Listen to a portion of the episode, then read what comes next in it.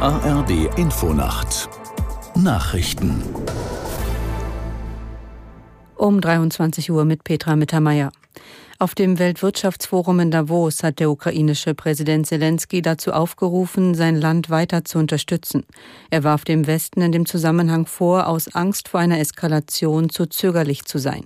Aus Davos Jan Palokat. Zelensky hatte auf dem Weltwirtschaftsforum eine ganze Reihe von Begegnungen mit Verbündeten, darunter mit Bundeswirtschaftsminister Habeck und US-Außenminister Blinken. Dieser versicherte die Entschlossenheit der Vereinigten Staaten, die Waffenhilfen trotz der Widerstände einiger republikanischer Kongressabgeordneter fortzusetzen.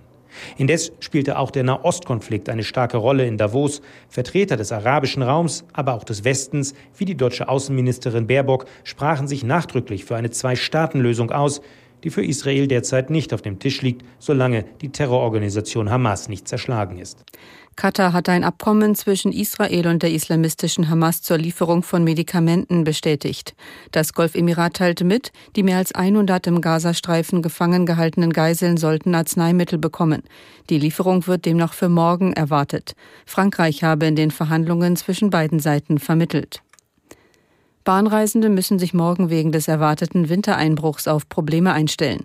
Der Konzern hebt nach eigenen Angaben die Zugbindung für alle Fernverkehrszüge auf.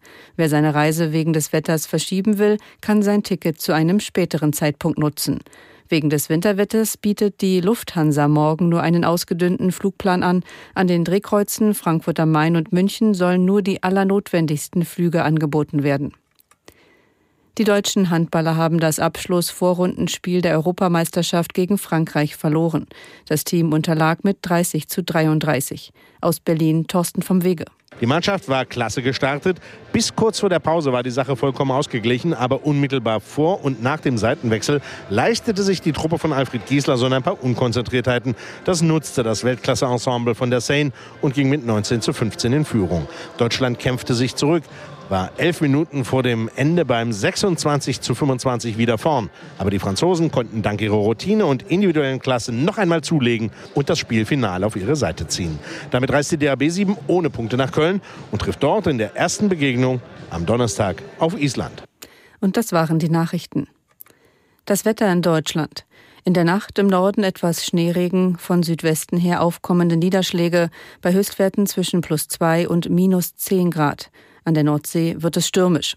Morgen von Südwesten bis zu einer Linie Eifel, Harz, Lausitz Regen, Schneeregen oder Schnee, sonst meist trocken, minus ein bis plus zwölf Grad.